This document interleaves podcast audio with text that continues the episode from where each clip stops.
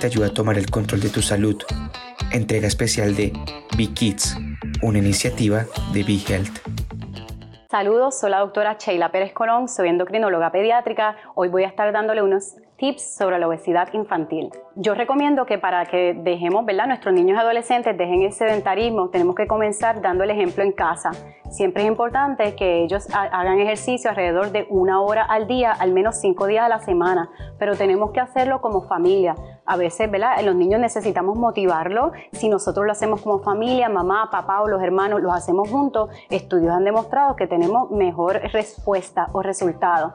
Tenemos que buscar también actividades que el niño o la niña quiera, que le guste, porque a veces si los ponemos en una actividad que a papá o a mamá nos gustan, pero al niño no le gusta, pues le da más dificultad y, y no lo terminan. A veces pues se salen de los equipos, por ejemplo, discutir qué es lo que te gusta, qué opciones tenemos y siempre y cuando puedan hacer ejercicio en familia.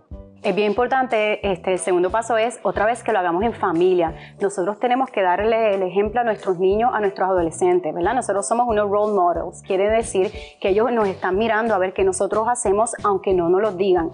No podemos decir en casa que el niño no puede tomar el jugo o el niño no puede comer el mantecado a cierta hora mientras que ve que papá o el hermano o la hermana se lo está comiendo. Tenemos que hacer el cambio en familia.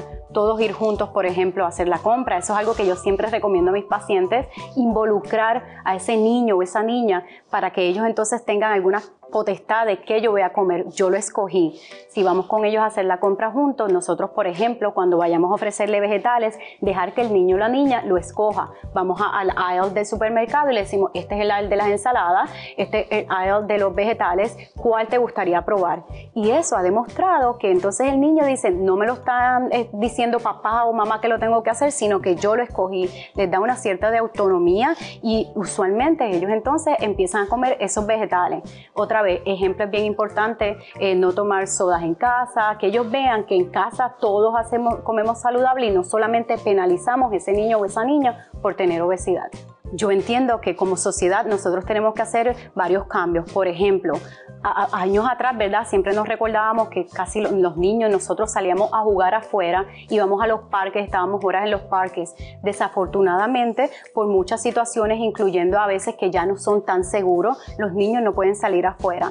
Entiendo que como sociedad debemos analizar las áreas, tenemos que eh, eh, brindarle a nuestros niños y adolescentes unos parques que sean seguros, que ellos se sientan seguros, que papá y mamá se sientan seguros para que ellos puedan practicar.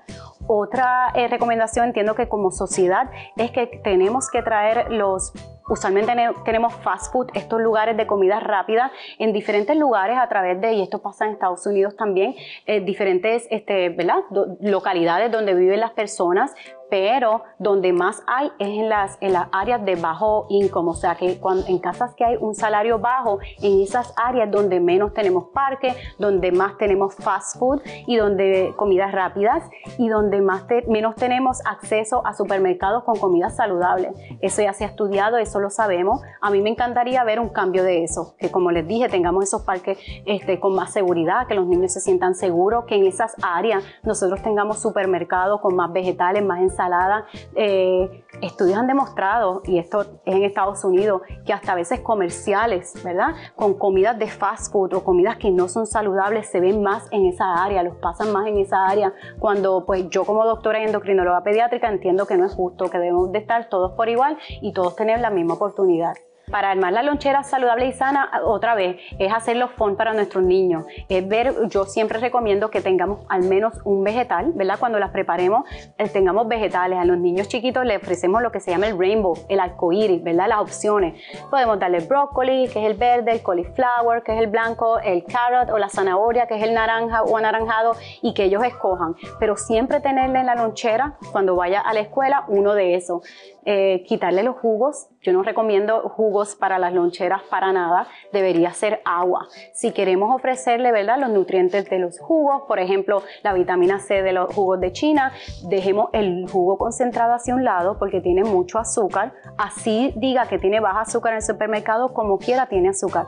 Y podemos darle la fruta entera. La fruta entera tiene un azúcar que es más saludable. So, echarle frutas enteras, echarle vegetales y quitarle los jugos. Yo encuentro que no debemos de estar este, premiando premiando, ¿verdad? Usualmente estamos acostumbrados que si el niño sale bien en la escuela o el niño recogió el cuarto o la niña obedeció, se comió toda la comida, el premio es, mira, te, voy a ir a comprar dulce, el premio es te voy a llevar a comer mantecado y podemos comer, tú sabes, porciones grandes. Y yo encuentro que esos, este. Se llaman mecanismos de rewards, de, de premiar a los niños, no debe ser con comida y mucho menos debe ser con azúcar. ¿Por qué? Porque estamos acostumbrando a ese niño o niña a que siempre que haga algo bien, eso es un premio y eso es lo que vamos a querer. Yo entiendo que debemos hacerlo normal, eh, debemos incluir los vegetales y siempre que vayamos a premiar ese niño o niña, hacerlo con otras, otras cosas que no sea con comida y sobre todo con no comidas con alto azúcar o alto carbohidrato. Bueno, aquí fueron algunos tips en cómo manejar la obesidad infantil con la doctora Sheila Pérez Colón para Vicky. ¿Te gustó el contenido? Recuerda que puedes seguirnos en tus redes sociales favoritas. Búscanos como BeHealthPR y no te pierdas nuestras actualizaciones.